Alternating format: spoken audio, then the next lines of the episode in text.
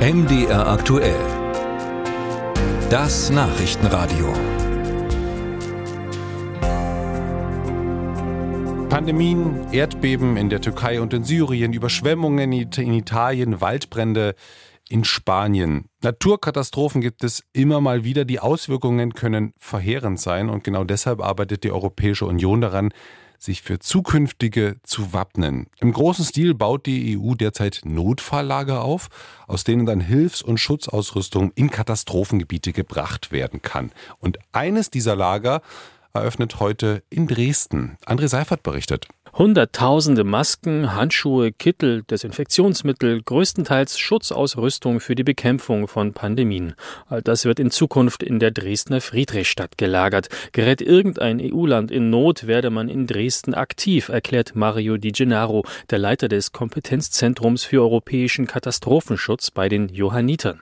Und nicht nur in Dresden, auch in den vier weiteren Logistikzentren, die in den letzten Monaten im Rhein-Main-Gebiet entstanden. Der Weg ist quasi man man meldet einen, einen Engpass an, man bittet um Unterstützung in Brüssel und ja, dann äh, wird das Verfahren aktiviert. Und wir bekommen die Information, dass Country, wo auch immer, den Bedarf hat, und dann wird ausgeliefert. Also das ist das, was in dem Vertrag mit der Kommission sozusagen ähm, festgehalten worden ist. Es wird aktiviert, es wird geprüft und wir haben zwölf Stunden Zeit, die Artikel auf die Ladekante zu stellen und dann wird ausgeliefert. Die Johanniter haben in Deutschland die Leitung für das EU-Katastrophenschutzprojekt mit dem Namen RESC-EU übernommen. 108 Millionen Euro gibt die EU allein für die deutschen Standorte aus, so Mario Di Gennaro. In das Dresdner Logistikzentrum, das vom Deutschen Roten Kreuz betrieben wird, wurden über 20 Millionen Euro investiert.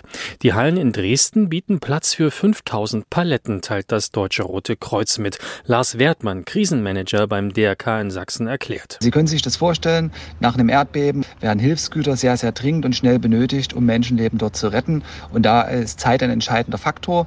Also ähm, braucht man für solche Situationen ein Drehkreuz, um schnell über verschiedenste Transportwege, egal ob Land, Luft, Straße, zu versenden. Doch vorrangig gehe es um den Schutz vor zukünftigen Pandemien, fügt Mario Di Gennaro von den Johannitern an.